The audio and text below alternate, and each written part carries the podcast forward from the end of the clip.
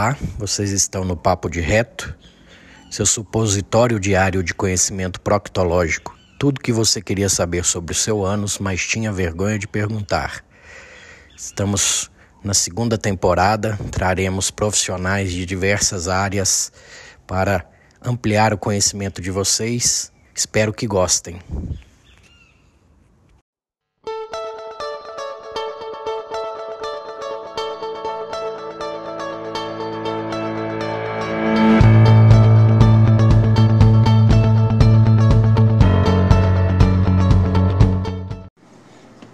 Noite. Boa noite.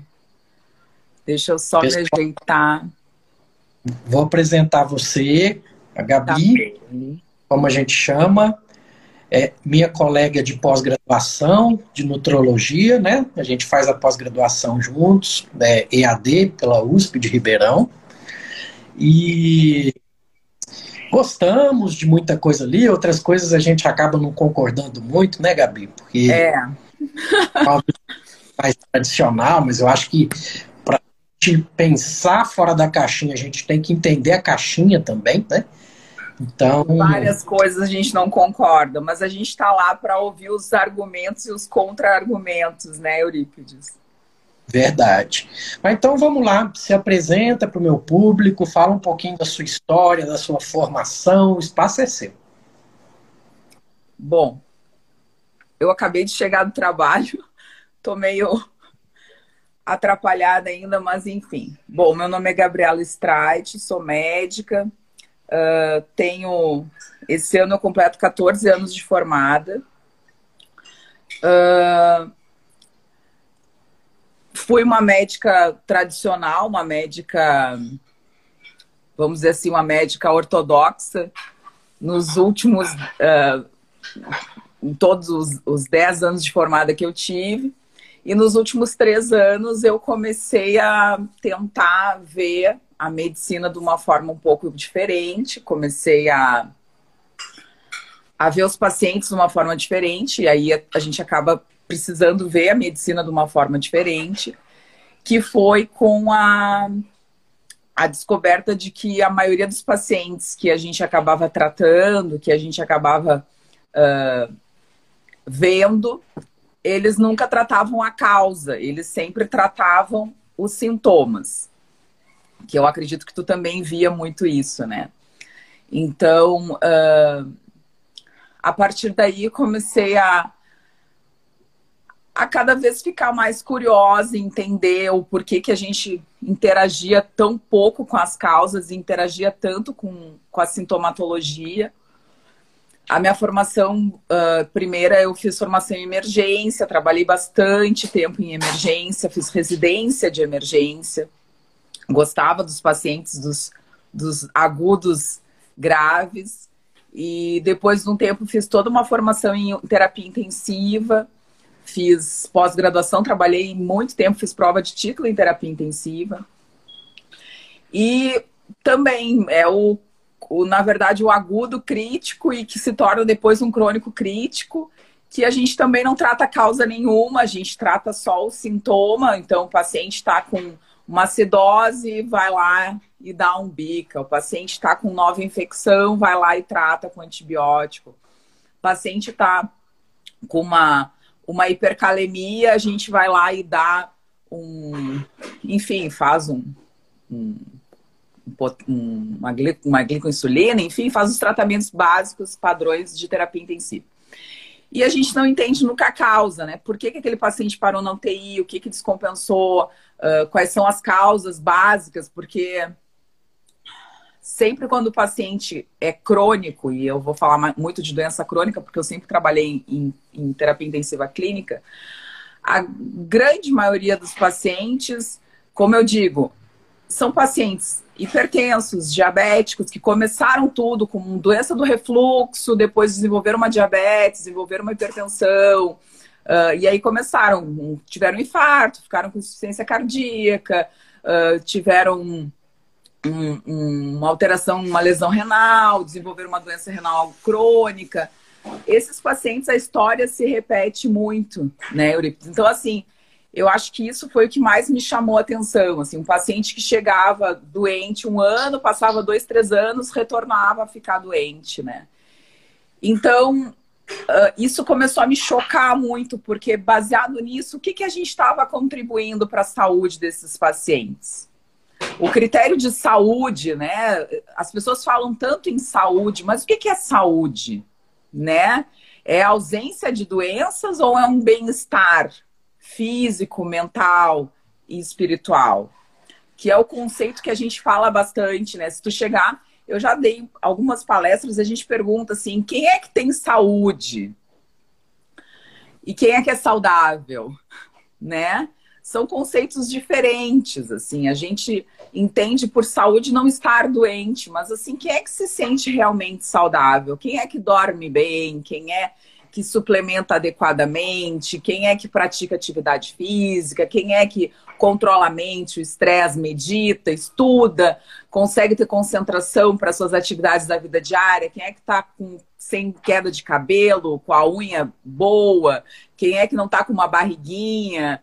Então, essas coisas são muito interessantes quando a gente vai falar do conceito de saúde de doença. E foi isso que acabou me chamando a atenção, foi isso que acabou fazendo com que eu mudasse meu foco da medicina tradicional, ortodoxa, como eu digo, para medicina integrativa uh, oriental, vamos dizer assim, que é um conceito mais holístico, é um conceito mais da Ayurveda, que é o um conceito mais do ser uh, complexo e completo individual, né? Que cada um tem a sua individualidade e a gente tem que tratar os pacientes de acordo com a sua individualidade, não como um todo. A gente aprende muito na faculdade essa coisa do contexto do global, né? Então, assim, ah, os ensaios clínicos são randomizados e a gente consegue fazer com que aquele, uh, aquele resultado seja extrapolado para o todo, mas a gente não tem o todo.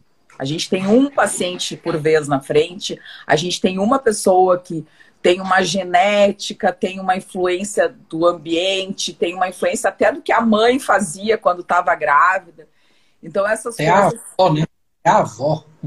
Exato, é, tirando toda aquela parte da, da família, mas assim, eu digo até influência, assim, ah, uma mãe que trabalhou como frentista, uma mãe que trabalhou num curtume, uma mãe que, sabe? Então, essa influência é muito importante e às vezes a gente não dá bola, a gente não pergunta, as pessoas também não acham que não tem muita relação. Então, foi aí que eu caí nessa nesse mundo novo, né, dessa medicina nova. Para quem não conhece, então, eu tenho vários pacientes que estão ali. Eu chamei o doutor Eurípides, ele é uh, coloproctologista, uma especialidade que às vezes a gente fica um pouco receosa. O que, que um cirurgião coloproctologista tem para falar, né? Eu tenho tudo para falar, porque uh, o, o doutor Eurípides ele é especialista uh, em microbiota, então ele trabalha bastante também com essa parte de microbiota, fez diversos cursos de modulação intestinal. Então, acho que tem tudo a ver com o nosso assunto de hoje, com a nossa live de hoje, assim, que é um assunto que muita gente vai no consultório. E eu acredito muito, Eurípides, não sei se tu concorda comigo, mas que todas as doenças começam no intestino. Sem dúvida. Não tenho dúvida disso. Com desequilíbrio começa ali, né? E é o que a gente põe para dentro. E a conta chega. Diferente das outras coisas, a conta chega. Pode demorar, mas e no, no, seu caso, Gabi, não foi nenhum problema de saúde, então não. Você realmente. Na verdade, pois então, na verdade eu sempre fui uma obesa. Desde pequena, desde sempre. Então eu tenho. Parece. Uma... É, não, mas as minhas fotos da formatura são chocantes, assim, eu. eu...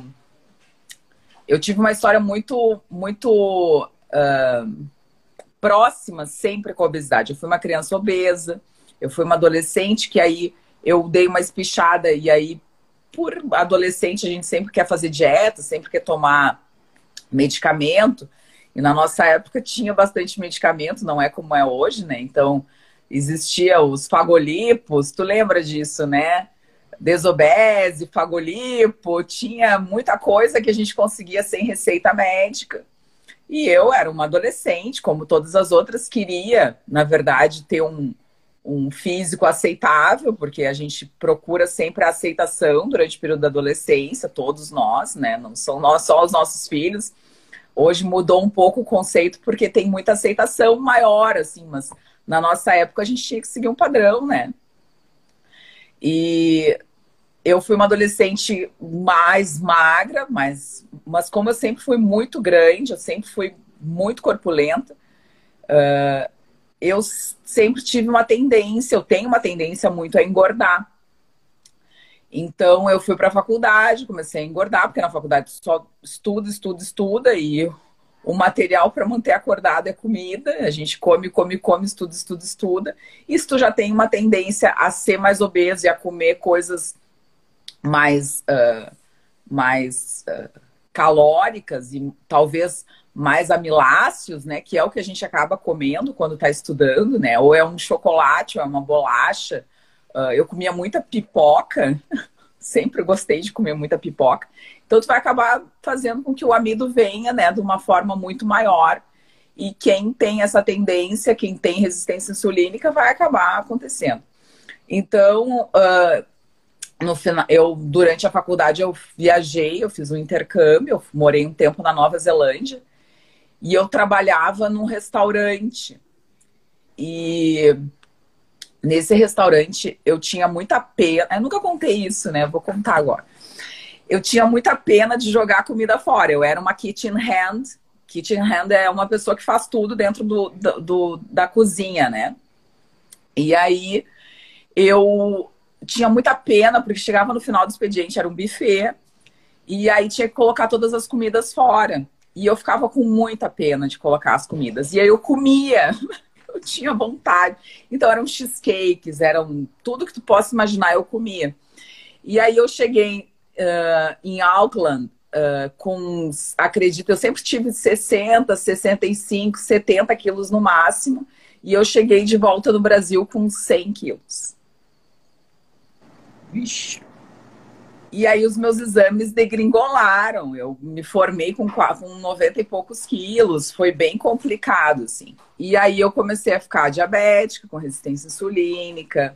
Uh, enfim, todas as, as os pormenores que uma síndrome metabólica te traz. E aí acabei casando, aí nas gestações tu acaba sempre engordando mais. Então uh, a gente acaba colocando outras prioridades, como todo mundo diz, né? Mas uma hora a conta chega, né? Como eu digo para os pacientes, cada escolha é uma renúncia. Então a gente tem que tentar fazer com que as coisas sejam talvez mais tranquilas possíveis e, consequentemente, uh, mais uh, metódicas possível. A gente precisa ter rotina, a gente precisa se conscientizar de que é importante, que ninguém vai fazer por ti, que tu tens que ser responsável pelas tuas escolhas, pelo teu corpo, pelas tuas, uh, pela tua alimentação, pelos teus hábitos, por tudo. As pessoas conseguem fazer com que sempre ou coloquem a culpa em algo ou terceirizem algo. Elas nunca pegam responsabilidade para si próprio. E isso é uma coisa que talvez seja o principal elemento pelo qual as pessoas não se curam. Elas procrastinam, elas colocam culpa em algo que não existe, porque culpa é um sentimento que não existe, é um sentimento que a gente cria. E ao mesmo tempo, essas pessoas uh, terceirizam muito as coisas. Então elas acham, ah, o fulano vai me ajudar, o ciclano vai me ajudar, e não é assim. O processo todo é através da autocura. O processo todo é através da responsabilidade pelo seu corpo pela sua mente e pelo seu espírito. Então, a partir do momento que tu começa a entender isso, que ninguém vai fazer por ti, e que, no meu caso, eu tenho dois filhos para criar, eu não posso ficar doente, eu não quero ficar doente, e eu tenho muita coisa para fazer ainda, eu comecei a me autocurar. Então, eu fui atrás de fazer atividade física, eu fui atrás de curar minha mente, de curar minha ansiedade, fui atrás de ver alimentos que realmente iam ao encontro com o que eu pensava como saúde, como qualidade de vida. E, enfim, as coisas foram se acertando, foram dando certo, e aí eu comecei a passar isso para os pacientes, porque tu és o melhor espelho, né? O melhor incentivo. As pessoas vêm atrás do que elas acham que dá certo. Então foi ali. Aí eu, eu tive uma, um episódio de conhecer o Dr. Souto.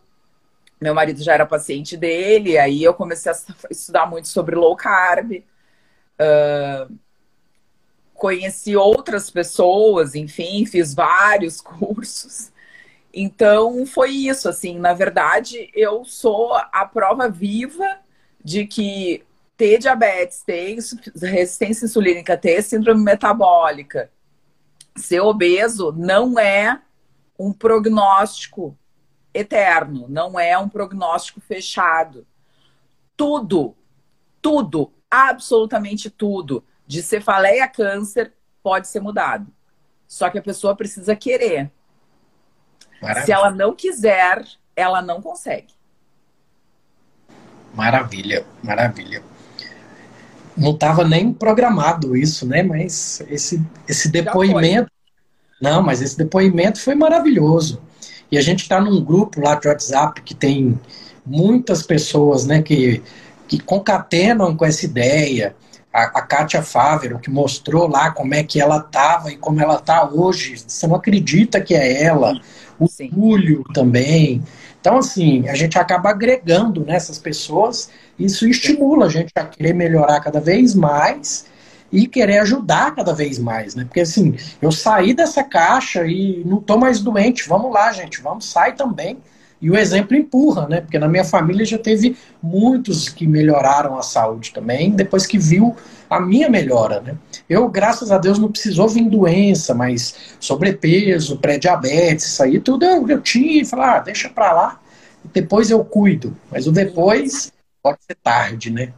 Exatamente. E a gente vê muito isso uh, com uh, muita frequência, né? Os pacientes entram no consultório já tendo diversas experiências com outros médicos, com dietas, com. Tu vê isso, assim. E com aquela sentença, eu vou ser obeso, eu só vim aqui para dar uma melhoradinha, né? Que é o que a maioria fala.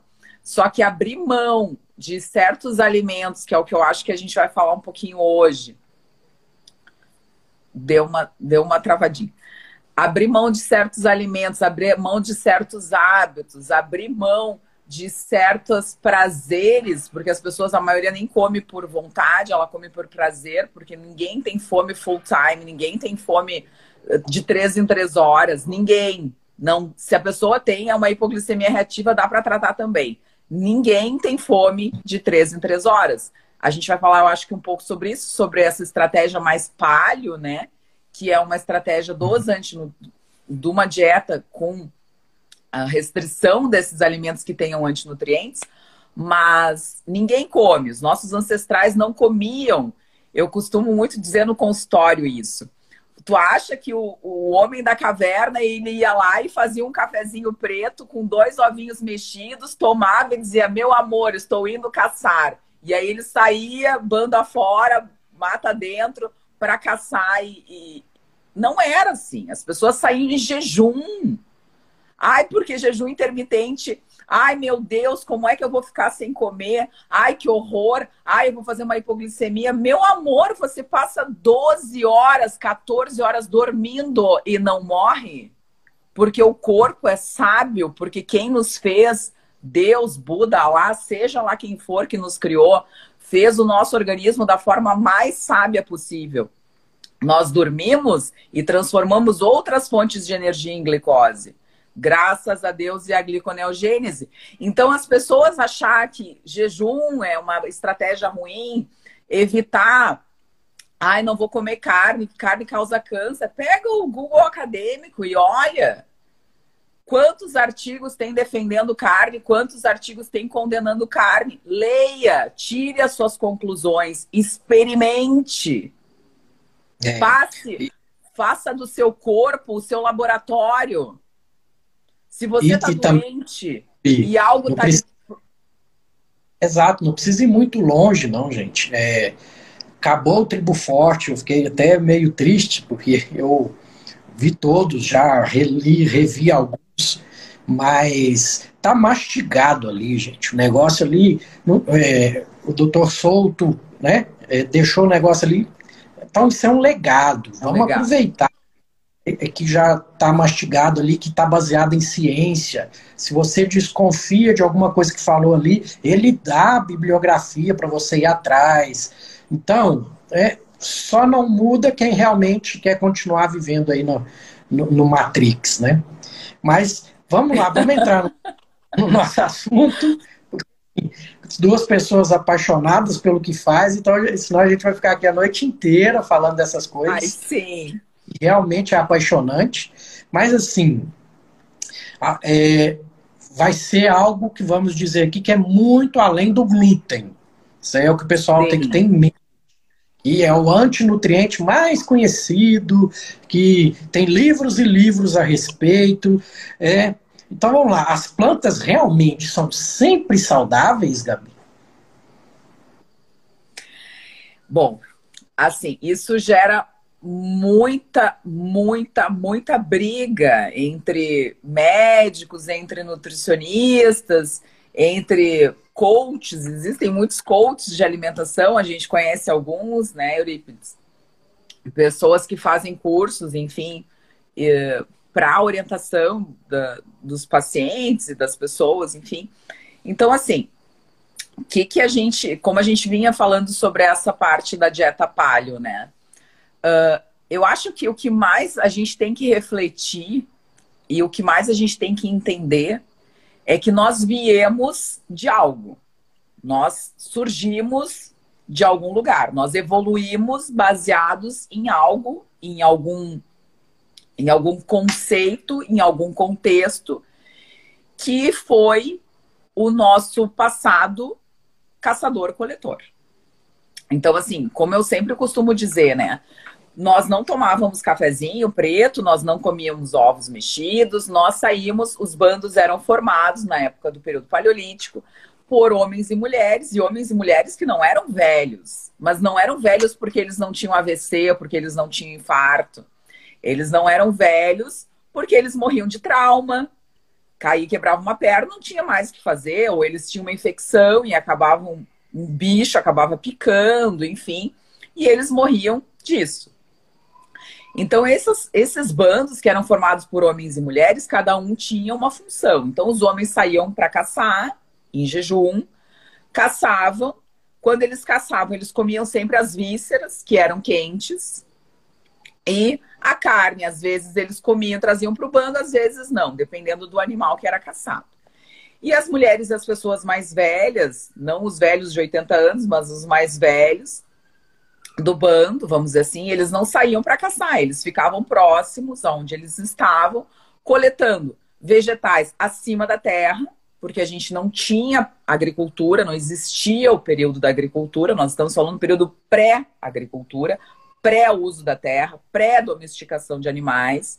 Então, eles coletavam coisas que tinham acima da terra e coletavam frutas que não eram absolutamente nada doces, não tinham nada de doce não era aquela laranja. Aqui a gente, no Rio Grande do Sul, a gente tem um mercado que chama Zafari. E aí a gente vai lá no Zafari comprar uma laranja. E a laranja é desse tamanho assim, ó, que tu te enxerga na casca. A casca é completamente brilhosa. E quando tu abre aquela laranja, aquela laranja não tem sumo, ela só tem suco. Ela é uma laranja extremamente doce e sem bagaço, ela só tem o suco.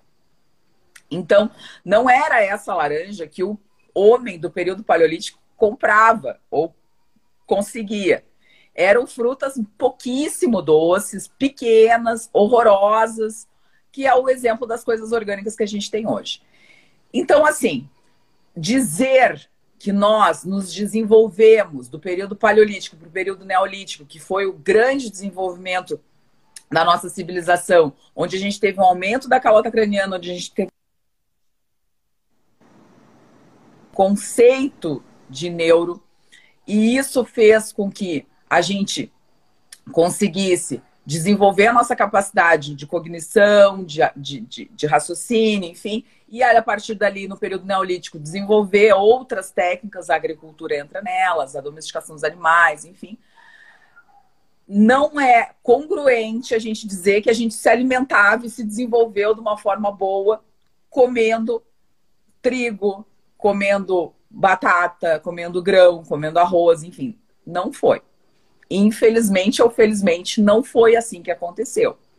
Então, a gente achar que plantas que teoricamente existem e que hoje a gente come, grãos principalmente, ó, a gente vai entrar até num, num assunto que é extremamente polêmico, mas grãos não são feitos também para serem consumidos, sementes não foram feitas para serem consumidas e alguns vegetais não foram feitos para serem consumidos. A gente entender que o nosso desenvolvimento se deu apesar dos vegetais apesar dos grãos e apesar das sementes. Interessante, então, Gabi, só para completar esse raciocínio, é que o pessoal da, dessa época aí, como é que eles sabiam se aquela planta era comestível ou não? Comeu, morreu? Não, essa eu não vou comer. Entendeu? então era tentativa e erro. E algumas plantas conseguiu domesticar, né? O que, que é domesticar? é fazer com que ela tenha menos antinutrientes, que vai te agredir menos, e eles optavam por plantas, por isso, quando não tinha caça. Aí vai fazer o quê? Eu vou comer o que aparecer, uma frutinha, um negócio, para eu ter um pouco de energia para conseguir caçar. Até isso era para caçar. Para o quê? Para buscar carne, vísceras. E até foi assim que se desenvolveu também a nossa, a nossa cultura da, dos grãos, a nossa cultura das sementes, porque são períodos de escassez. Proteína animal não é algo fácil, não é algo assim. Até hoje, se a gente for perceber o que as pessoas realmente comem, o que elas compram, é muito mais barato comprar um quilo de farinha, é muito mais barato comprar um quilo de arroz do que comprar um quilo de carne, independente da carne. Porque tem gente que não come fígado porque era obrigado a comer fígado. Mas enfim, a gente nem vai entrar nesse mérito. Mas uma excelente tipo de carne é o fígado, que é um pouco mais barato. Mas se a gente for comparar, é muito mais em conta a gente acabar comendo um, um, comendo um quilo de arroz, comendo, comprando um quilo de feijão, comprando um quilo de trigo, comprando amiláceos, comprando outros tipos de carboidrato que são mais em conta. Então, isso é muito interessante, porque é o que acontece na época do período paleolítico e do período neolítico. A gente fazia escolhas pela escassez. E foi aí que acabou se fazendo todo esse processo de utilizar das verduras, das, das, das dos cereais, dos integrais, dos grãos, enfim, para a alimentação, para complementar o que estava faltando em períodos de escassez, porque a gente não viveu todo o tempo em período de fartura, em período de bonança. Nós vivemos em períodos de escassez. Nós tivemos guerras, nós tivemos aumento da população e, e, e pouca, uh, uh, pouca agricultura, pouco desenvolvimento. Nós vivemos períodos assim. Tanto que o que a gente vem passando, existe a teoria de que as pessoas comeram lá o morcego, enfim, que veio tudo isso que aconteceu por talvez um país com escassez, que é a China, é um país com escassez. A China hum. faz, a gente, eles comem coisas diferentes porque eles têm escassez do montante, apesar de importarem tudo para o mundo inteiro, comida eles ainda têm uma dificuldade. E talvez seja por isso que a gente esteja vivendo esse momento tão difícil da nossa, da nossa história, por falta de comida. Verdade. Outra prova de que, é, é, vamos dizer assim, que não é feito para isso. Vamos, vamos falar o português real aqui, porque deixa polêmica para lá, vai ter vegano brigando com a gente, mas para você comer feijão, você pode pegar ele, pôr na boca e comer, você tem que cozinhar, porque o fato de você cozinhar, você já neutraliza muito desses, desses antinutrientes para conseguir comer aquilo ali. Isso já mostra pra gente que tem alguma coisa errada aí, né? Exatamente isso. E assim, uh, eu vou falar uma coisa muito ruim, mas que é verdade, tá? Eu não consigo entender uma estratégia nutricional que você precisa fazer uma ingestão de B12 todo mês. Eu não consigo entender você ter uma estratégia nutricional que você precisa suplementar ferro.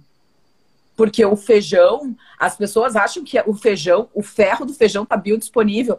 30% do ferro tem biodisponibilidade, 70% não tem. Então, quando você come aquele feijão e acha que tá, ó, tô abalando, vou ficar bem na minha anemia. Lê do engano. Não existe a biodisponibilidade que você pensa no feijão, porque ela não está ali disponível. Então, quando você. E sabe o que, que é o pior, Euripides, que eu fico pensando? É que assim, é tanto trabalho que a gente lê. Tem uma revisão da Nutrients maravilhosa que até o Henrique colocou, o Henrique Altran colocou no grupo. E eu já tinha lido, mas ele me relembrou. Uh, eles mostram a lectina, né, que é um dos, a, um dos principais, na verdade, antinutrientes do feijão, né? Então, assim, mesmo colocando de molho de 12 a 18 horas e depois fazendo decocção, fazendo a, a, a fervura, ele perde até 40% só de lectina.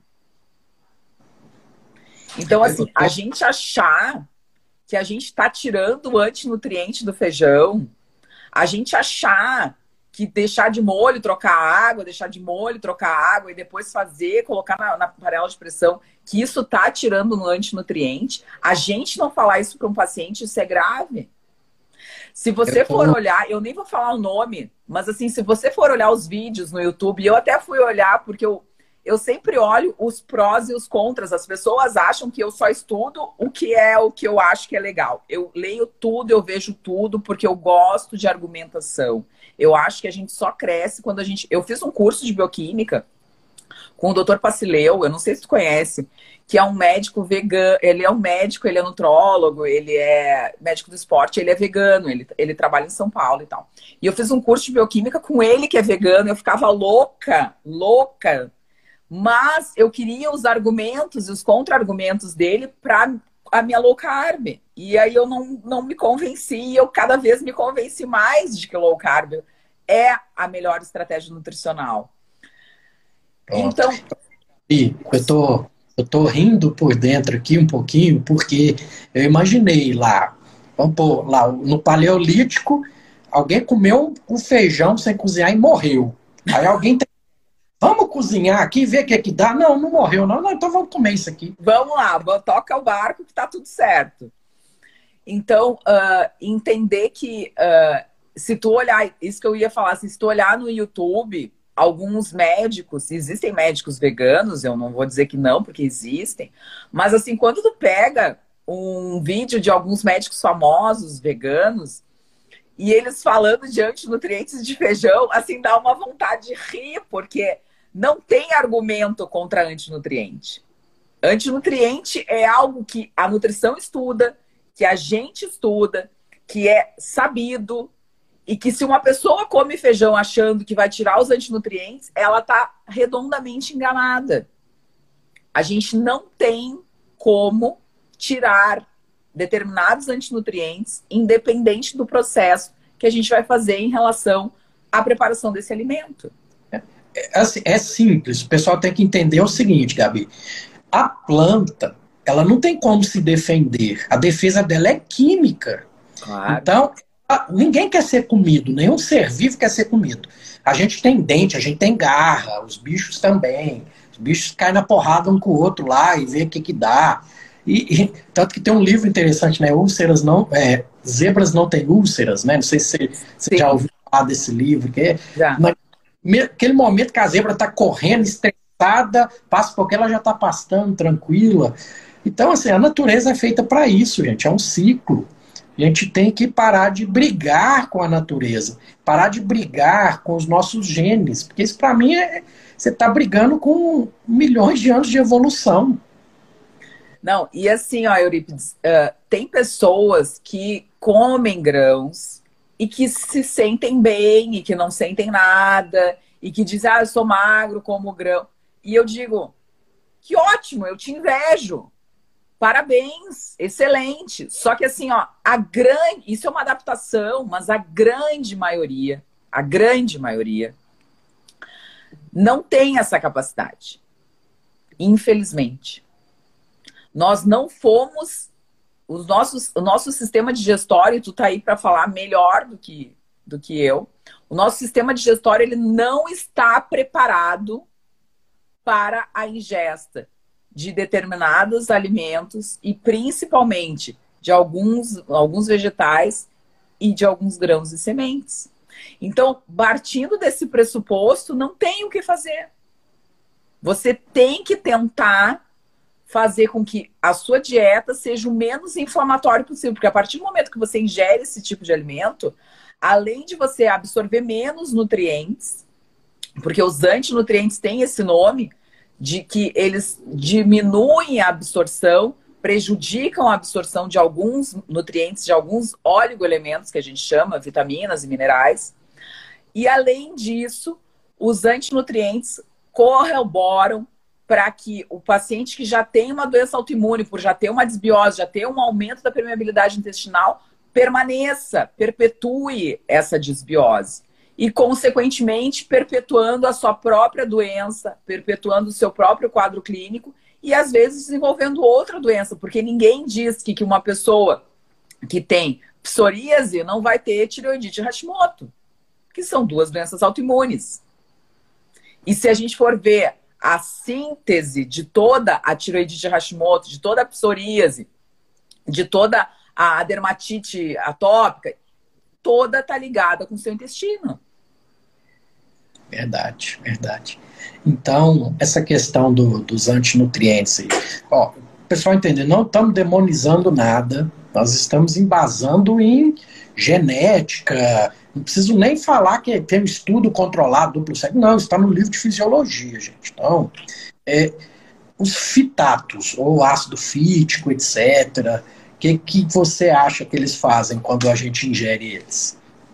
Pois então, os fitatos que todo mundo uh, fala muito, né? A gente pega muitas pessoas que defendem e que condenam. Eu não sei se contigo é assim, Euripides, como é que é a tua, a tua percepção, assim? A gente tem uh, tanta gente que traz trabalho e, e, e não... Porque, assim, em nutrição, em, em, em nutrologia, em nutrição, a gente não tem Uh, muito trabalho randomizado, bem feito, com duplo cego. A gente não tem isso. A gente tem trabalhos, a maioria, observacionais, né? E o que, que eu percebo, assim? Que as pessoas trazem esses trabalhos, dos prós e dos contras, e os fitatos eu acho que são, não sei se é o maior, uh, uh, maior expoente em relação a isso, assim, mas tem muita gente que traz muito trabalho em relação a fitato, a oxalato, a, a lectina, a saponina, enfim. Então, assim, uh, a gente tem que entender que através do, do de, da, da, da, sapiência de alguns uh, antinutrientes, como os fitatos, a gente consegue uh, perceber que podem provocar diminuição da absorção, podem provocar uh, doenças, dependendo do que a gente come, consome e a quantidade que a gente consome. Então, assim, uh, não existe algo unânime em relação a nenhum antinutriente, porque existem trabalhos sempre observacionais. Mas, baseado nisso, a gente percebe que os pacientes têm dificuldades alimentares, têm dificuldades absortivas e têm dificuldades intestinais, baseado nessa ingesta de alimentos como os fitatos, por exemplo. Eu, eu falei para um, uma paciente, antes da, da, das lives, eu estava fazendo teleatendimento. Uma Sim. paciente que é, que é é paciente até em conjunto com o Sorrentino, e, e, conversando com ela, ah, é porque eu fiz o meu, meu próprio leite de amêndoas, e, e conversando, eu falando, quando você toma, você, você se sente bem? Ela, não, se eu exagerar, eu não sinto muito bem, não. Falei, é, então, seu corpo, né, tem que, o pessoal tem que começar a escutar o próprio corpo, né? Não é porque alguém falou que é saudável que vai ser saudável. E assim, esses óleos, esses leites de semente, né? A gente até brinca, né? Semente não tem teta, né? Mas vamos lá. Esse leite de semente, você está triturando um embrião da planta que ela quer que vira um ser, que ela quer que cresça. Então, ali é onde tem mais antinutriente concentrado por metro quadrado. Porque tem bicho que come aquela semente, é, digere só uma películazinha que está em volta, e aquilo ali sai inteiro, puxando fósforo, puxando cálcio, porque ela quer para ela, para ela crescer, né? E junto com, com o cocô do bicho ali que já adubou, pronto, vai nascer uma planta linda ali. Você acha que isso, em altas concentrações nesses, nesses leites, vai ser benéfico a longo prazo? Pois então, uma das perguntas que me fizeram uh, na caixinha de perguntas, eu tinha deixado uma caixinha de perguntas, né? E uma das perguntas foram, que fizeram foram assim: qual era a diferença entre as sementes e os grãos? Né? Porque as pessoas têm muita confusão, assim. Comer os grãos, quando a gente fala em grão, a gente não fala só de feijão, né? A gente fala da lentilha, da ervilha, do grão de bico, enfim.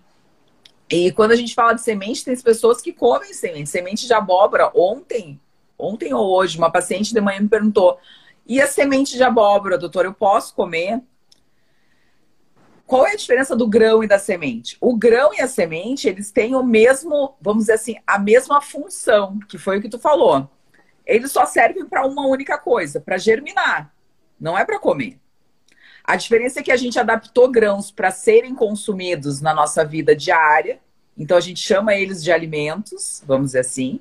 E as sementes continuam sendo sementes que é, no caso, essa semente de chia que o pessoal come, semente de abóbora, que é o que a maioria do pessoal acaba consumindo. Mas, assim, o fundamento, a base de tudo é a mesma. É para germinar.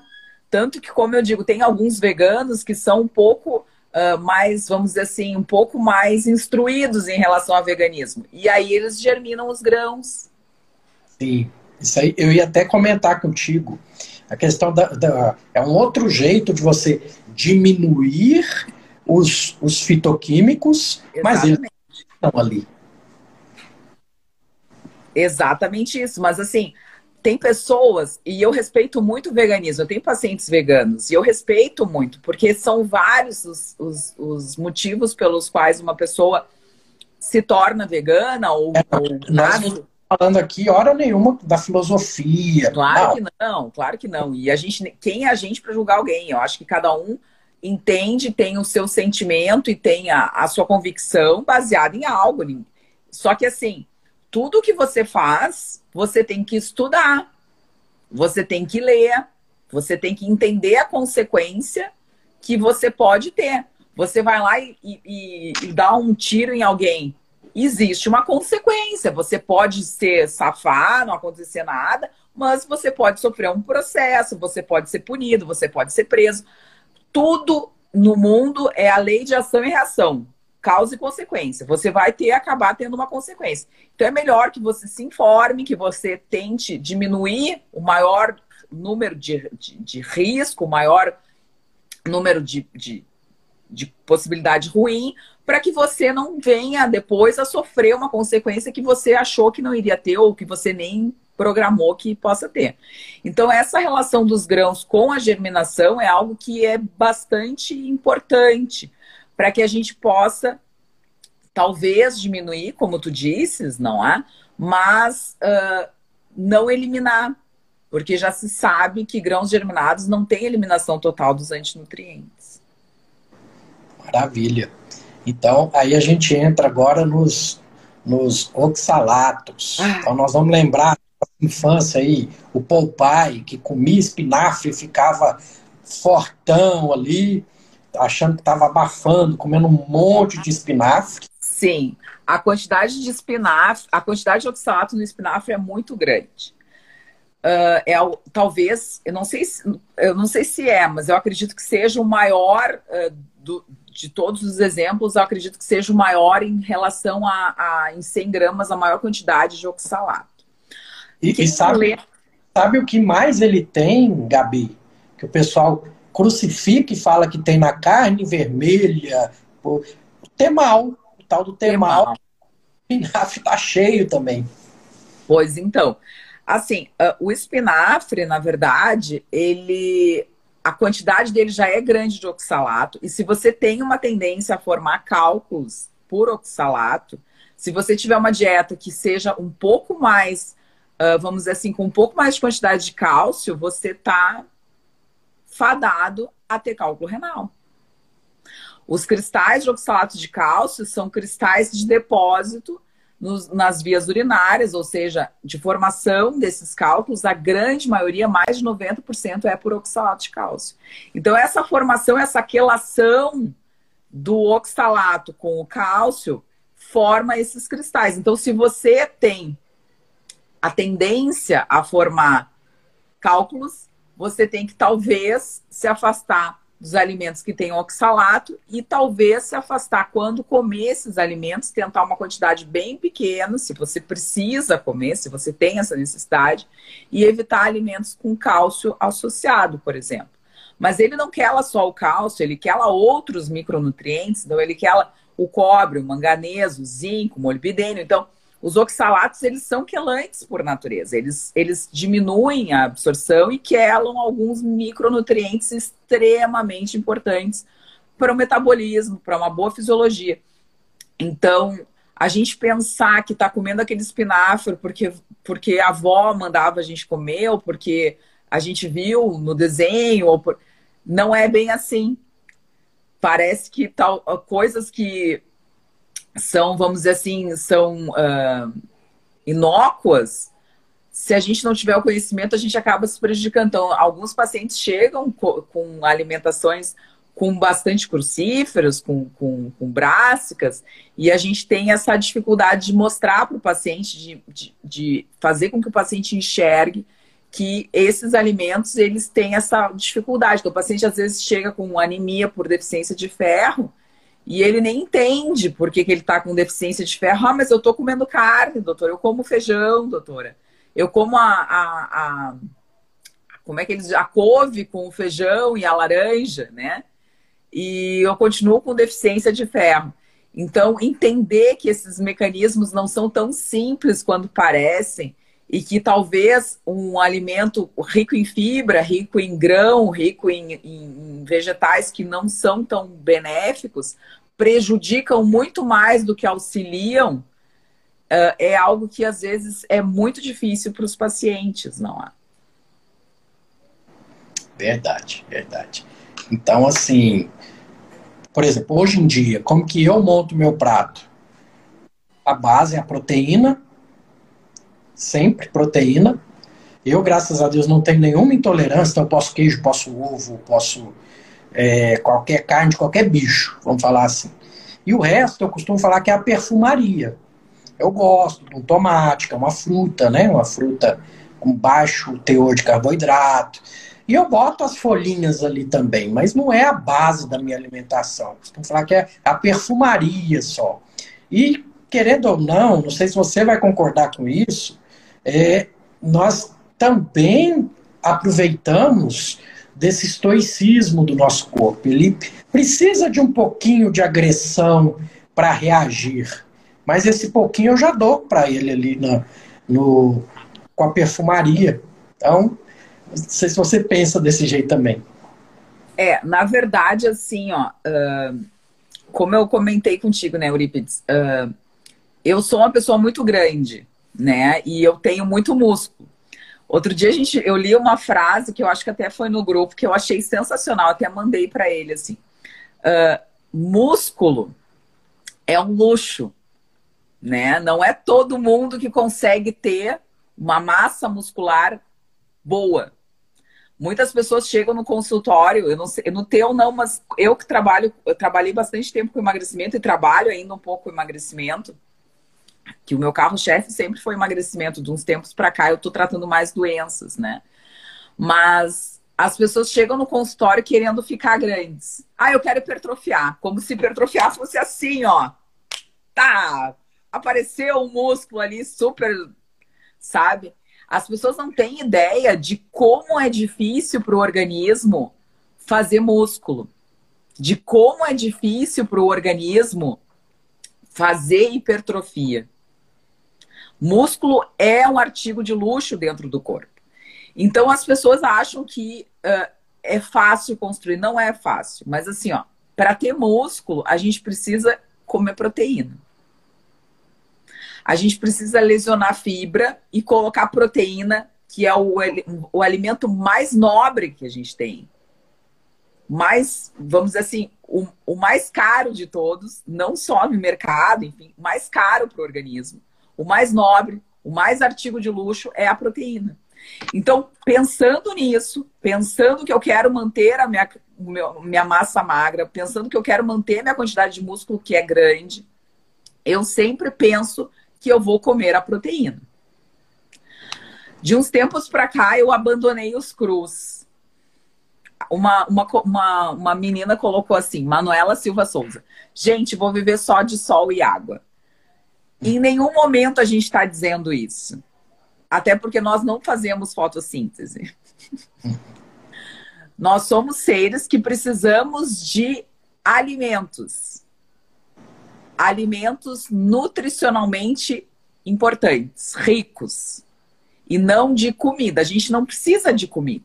A gente precisa de algo que vá nos suprir, nos alimentar, nos nutrir e não nos matar alguma vontade, algum desejo, algum anseio, alguma ansiedade, alguma compulsão. Não. Então, assim, eu sempre penso na proteína. Eu sempre penso se eu vou comer uma proteína.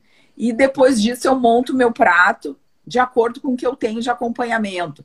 Mas assim, eu prefiro comer duas, três proteínas diferentes. Final de semana eu fui no restaurante com duas amigas, né? Que aqui abriu de novo, né? Não sei como é que tá aí, mas aqui deu uma aberturinha. Nós fomos no restaurante, eu fui com duas amigas, amigas que fazem estratégia nutricional não como eu, mas estão entrando no processo. E eu comi carne e comi salmão. E aí eu, eu vi que elas ficaram me olhando. Eu comi um pedaço de salmão e eu comi um pedaço de carne.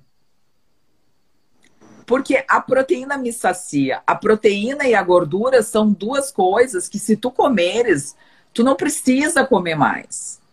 Ela é extremamente nutritiva, é o alimento mais nutritivo que existe. Quando a proteína cai no estômago, ela tem essa liberação de, de de, de diminuição da grelina e melhora da leptina, então a gente consegue ter mais saciedade com a proteína como primeira opção no, no prato. E, além disso, a gente consegue fazer com que os outros alimentos não tenham, a gente tem um espaço fechado, a gente tem um estômago X. Então, assim, depois que tu colocou um alimento com alto valor biológico que aumentou a tua saciedade, tu não precisa mais comer nada. Então, a perfumaria, talvez, seja o resto. Então, às vezes, tu serve e tu nem come. Então, é preciso, até para comer, a gente tem que ter uma inteligência emocional, como eu digo. A gente tem que saber o que comer, o que escolher e o que optar por comer antes. E é assim que a gente acaba fazendo isso, né? Certo. É, acho que cobrimos bem o assunto, né? Sobrou os, os goitrogênicos, se você quiser falar um pouquinho. Na verdade, os goitrogênicos, eles uh, uh, também são uma outra classe de antinutrientes, né? Mas estão muito relacionados com a tireoide, com o metabolismo do iodo. A gente tem uma dificuldade, a gente vê muita doença autoimune, a gente vê muita doença uh, da tireoide, né? E essa relação também pode ser em relação. A gente no Brasil, a gente tem um baixo consumo de iodo, né? As pessoas têm uma restrição, tanto que colocaram sal como iodado, porque a gente, se a gente for no Japão, for ver no Japão, o nível de iodo que é consumido pelos japoneses é 50 vezes maior que o nosso, né? Então, e se a gente for pegar os trabalhos, a gente vê isso também, né? Que os japoneses têm uma, uma, uma menor taxa de hipotireoidismo, enfim, de doenças da tireoide. Então, a gente já consumia um, um, um, alimentos com baixo teor de iodo e ainda por cima a gente ter antinutrientes que diminuem a absorção de iodo, diminuem a captação de iodo, contribuem muito para essa avalanche, para essa epidemia de doenças da tireoide que a gente tem hoje em dia, né? Então, assim, uh, entender que tudo que a gente come pode ter um efeito dentro da nossa saúde, né, Eurípides? E o nosso intestino está aí para dizer isso, né? Que as pessoas têm essa, essa dificuldade de entendimento de que tudo que a gente come tem, sim, uma relação para absorção, uma relação para as doenças e principalmente para a diminuição dos níveis de saúde. Pronto. É, nosso tempo já está correndo, porque quando o papo é bom, a gente não nem vê a hora de tá, né? Mas eu sempre peço para meus convidados, Gabi, livros que mudaram sua vida. Pode ser da área, fora da área, o espaço é seu. Bah, eu vou dizer o livro que mudou a vida de muita gente, né? Que é o livro do Gary Taubes, está lá em cima até na minha biblioteca, mas assim, é o Porquê Engordamos, né? Eu acho que é, é um livro que se você não leu ou se você não tem quer começar a entender sobre low carb, quer começar a entender sobre estratégia nutricional que vai mudar a sua vida, que vai lhe fazer saudável, leia o livro do Gary Taubes, o Porquê Engordamos. Uh, tire as suas próprias conclusões e se você quiser, me mande mensagem, porque eu adoro debater. Eu acho que o Taubes é é o cara, assim, eu acho que é o livro de, de, de início para todas as pessoas que querem ter uma nova visão, né? Que querem abandonar essa visão ortodoxa, não só da nutrição, porque nutricionistas já têm uma dificuldade. A gente discute muito isso, né? Nutricionista tem uma dificuldade muito grande de entendimento uh, em relação à alimentação, em relação ao que eles aprendem algo e eles se mantêm fixo naquilo ali. Talvez os médicos estão acordando, eu acho que tem muito nutricionista, tá aí o Henrique Altran, que está estudando e é um, uma, uma pessoa extremamente inteligente, extremamente capaz. Uh, mas tem outros nutricionistas sensacionais que a gente tem no Brasil que realmente estão mudando essa visão, estão saindo da caixa, estão tentando fazer com que a gente consiga dar níveis ótimos de saúde para os pacientes e modificar essa cultura do amido a todo custo, do xarope de milho a todo custo, do carboidrato a todo custo.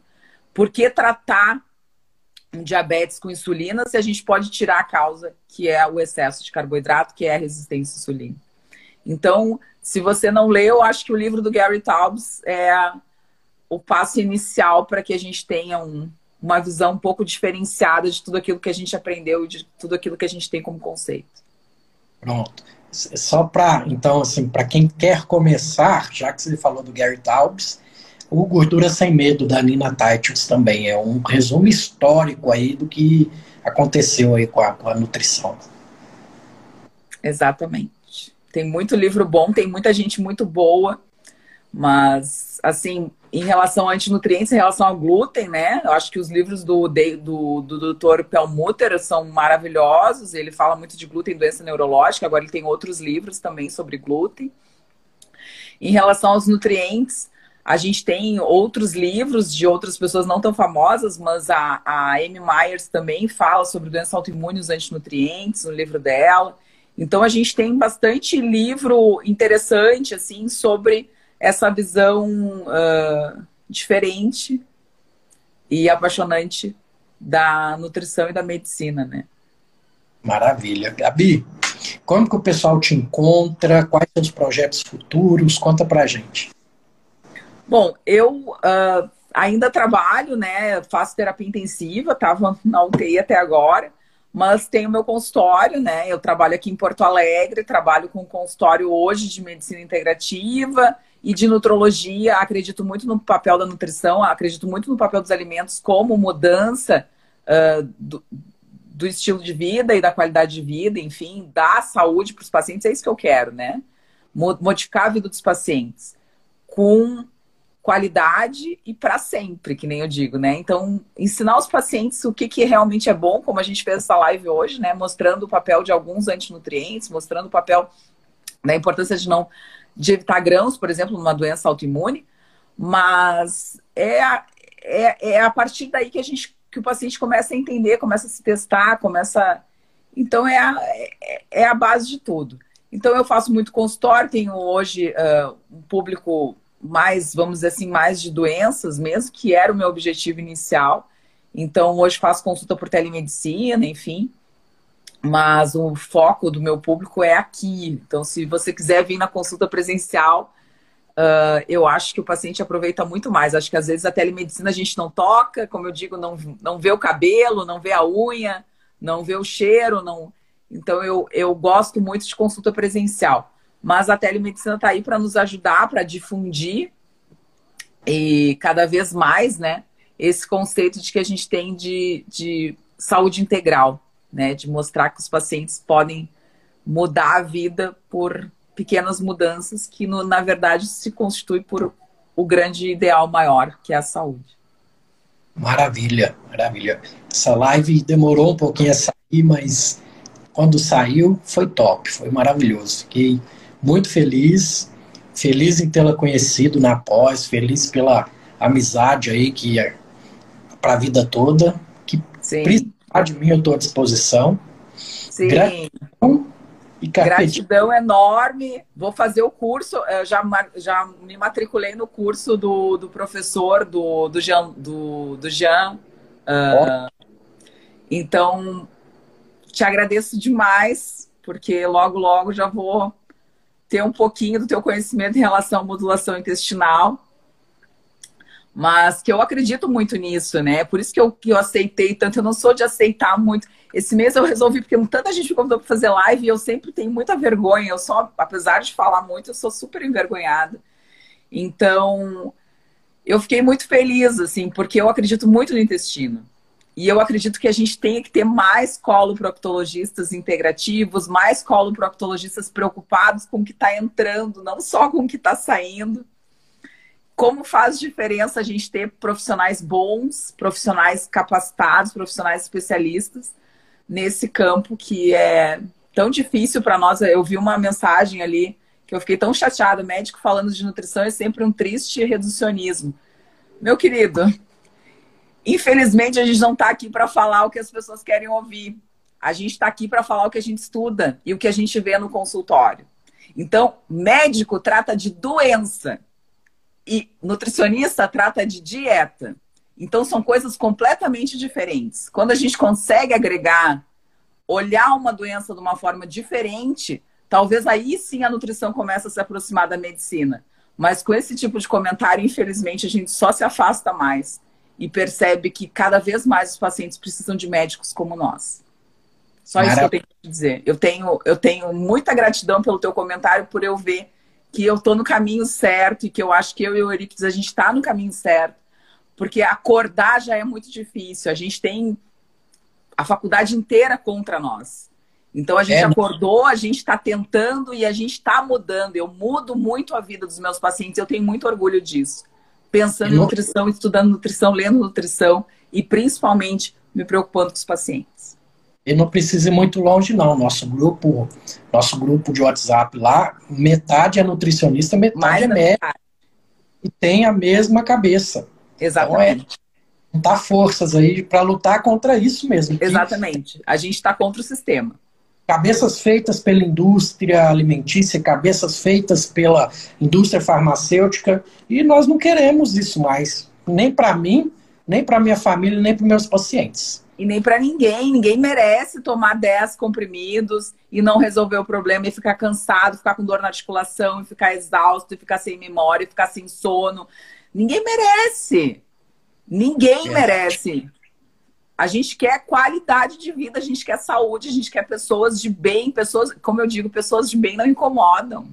Pessoas de bem com a vida vivem a vida. E é isso que a gente quer. Que todo mundo tenha uma vida boa, com saúde. É só isso. A gente fez medicina para dar saúde para as pessoas e a gente acaba terminando a faculdade só dando remédio e paliativando doenças. Maravilha. Como eu disse, né? Se deixar, a gente fica aqui até amanhã, né, Gabi? Um beijo, meu querido. Gratidão. Muito obrigada. É sempre um prazer falar contigo. E até a próxima. A gente vai, vai planejar alguma coisa, vai falar alguma coisa. Acho que isso é muito importante. Tá bom? Boa Beijo noite. Fica... Sucesso sempre. Boa noite. Fica com Deus. Tchau, tchau. Tchau.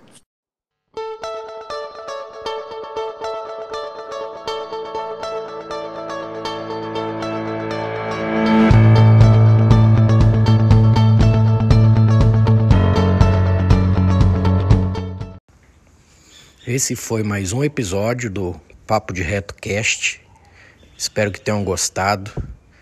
Comentem, divulguem, assinem para que a gente continue crescendo e trazendo informações de qualidade para vocês.